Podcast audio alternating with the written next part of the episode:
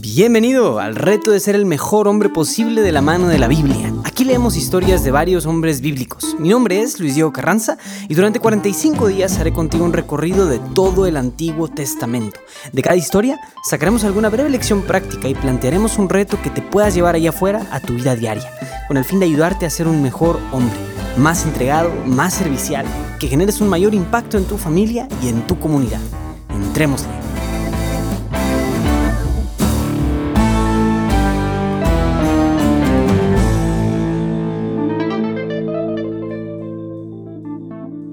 ¿Qué tal? Espero que te haya ido muy bien con el reto de ayer. Pues a pesar de que ayer ya dimos cierre a todo el hilo profético, así como al hilo histórico de nuestro recorrido, decidí incluir hacer este episodio bonus para que porque omitimos toda una categoría muy importante de libros en la Biblia.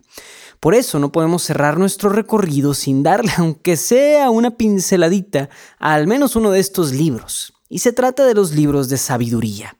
Son los libros, son libros muy hermosos, escritos en el formato de poesía hebrea. De veras es una tradición maravillosa y muy bonita y muy complicada también. Pero en particular hay tres de todos estos libros que poseen una conexión especial. Es el libro de Proverbios, Eclesiastés y Job. Estos tres libros exploran todos juntos el concepto de la justicia de Dios y cómo está relacionada con su sabiduría. Pudiéramos meternos mucho a detalle de cómo estos libros nos pueden enseñar muchísimo, así que te recomiendo ampliamente que los leas y que te enamores de este tipo de literatura. Pero hoy vamos a enfocarnos particularmente en el libro de Job. La historia de Job empieza con Job, obviamente, con Job siendo exitoso, nos lo pone como un hombre de buenos negocios, tiene hijos, tiene propiedades, etc. También la Biblia nos dice que Job temía a Dios y que servía a Dios a través de sacrificios. De hecho, ofrecía sacrificios por si sus hijos estaban pecando y él no los... O, o sea, pues si ellos no, no eran conscientes o no se arrepentían, Job ofrecía sacrificios para que sus hijos pudieran estar bien. Entonces en eso, de repente se nos transporta de repente en la narración a una especie de corte, una corte divina, en donde está Dios con un montón de ángeles o algo así, y donde llega de repente un tal Satán y le dice a Dios que Job solamente sirve porque le ha ido muy bien en la vida. Si Job sufriera, podríamos ver sus verdaderas intenciones y maldeciría a Dios. Eso es lo que Satán propone. Así que Dios permite que Satán lastime a Job, hiera a Job y lo hace perder absolutamente todo. Sus hijos, sus yuntas, sus terrenos, todo. Y Job se encuentra en la miseria y llegan unos amigos de repente a consolarlo. Y el resto del libro se trata de una serie de discursos poéticos en los que Job debate con sus amigos acerca de por qué Dios permitió que esto sucediera. Los amigos argumentan que Job, eh, que más bien que Job se comportó mal, que tiene algún pecado y que Dios le está pagando según ese pecado, porque Dios, para ellos, le paga a cada uno según sus obras. Para los amigos de Job, a los buenos les va bien y a los malos les va mal. Entonces Job debió haber hecho algo para merecer este castigo. Job se rehúsa a creer esto y durante todo el relato está luchando por confiar en Dios, pero a la vez por sentirse abandonado. Entonces, finalmente, después de mucho debate, Job acusa a Dios de ser injusto y le pide que le exige, le demanda que responda. Entonces Dios de repente, en medio de una fuerte tormenta, responde. Y esto es lo que dice. Job capítulo 38 versículos del 1 al 21. Capítulo 42 versículos del 1 al 6. Yahvé se dirigió a Job desde la tormenta. ¿Quién es este que denigra mi designio, diciendo tales desatinos? Si eres valiente, ciñete los lomos. Te voy a preguntar y tú me vas a instruir. ¿Dónde estabas cuando cimenté la tierra? Dilo, si tanto sabes y entiendes.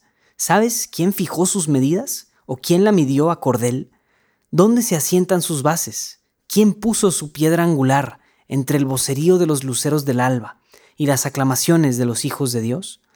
¿Quién cerró el mar con compuertas cuando escapaba impetuoso de su seno, cuando le ponía nubes por mantillas, nubes tormentosas por pañales, cuando le marcaba las lindes poniendo puertas y cerrojos? Le dije, hasta aquí llegarás, no pasarás.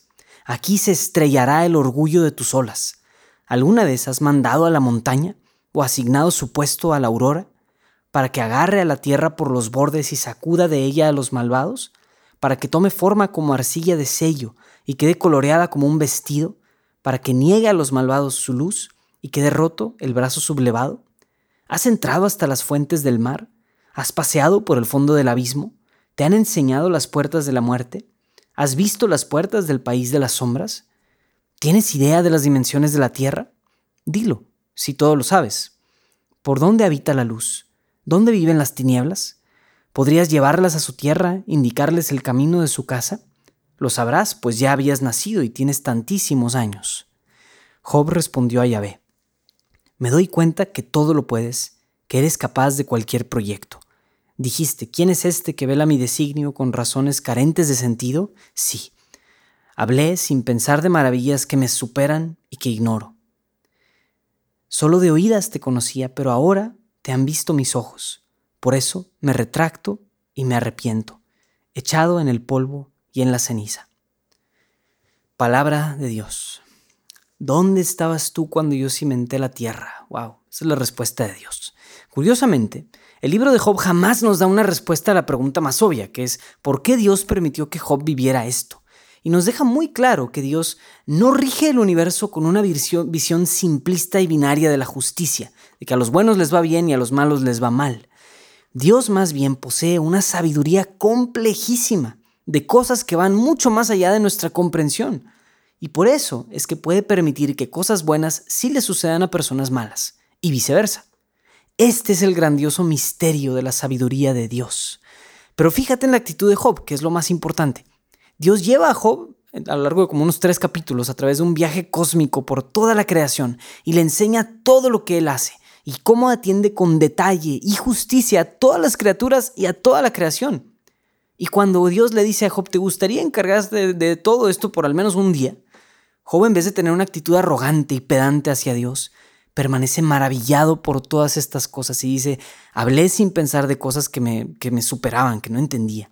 Y ese asombro lo lleva a humildemente aferrarse a la voluntad de Dios. La historia de Job es una historia de un hombre que sufre por todas las pérdidas posibles y que a raíz de esto sufre cuestionando a Dios también y se enfurece contra él. Pero al final Job entiende que no debe de entender. Al final Job permanece fiel al temor de Dios, en medio de la prueba, incluso a través de lo que él no entiende. Si siguiéramos leyendo, veríamos que Dios reprende a los amigos de Job que tenían una visión simplista de la justicia de Dios y que más bien favorece y bendice a Job, que fue sincero en su forma de actuar incluso cuando se quejó contra Dios. Entonces, en medio de la prueba, se vale enojarse contra Dios y se vale cuestionarnos acerca de su justicia y su amor, pero al igual que Job, siempre debe de permanecer en nuestro corazón un temor santo por Él, una actitud humilde, de confianza hacia Él. Entonces, por todo esto, el reto para el día de hoy, siendo un reto extra, el reto bonus, vamos a enfocarlo para el área espiritual.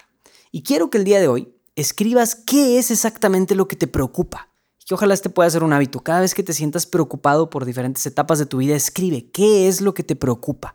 Puede ser tu trabajo, tu situación familiar, alguna enfermedad o incluso puede ser que igual que Job tú estés pasando por pérdidas tremendas. Quiero que escribas a detalle todas estas cosas que pueden estar quitándote la paz. Y luego quiero invitarte a que agarrando ese papel, lo tomes, lo dobles y lo pongas enfrente del Señor ya sea en el sagrario, ya sea en tu cuarto de oración, donde, donde tú gustes si quieras, pero y que ahora, ya poniéndolo frente a Dios, hagas una oración de confianza.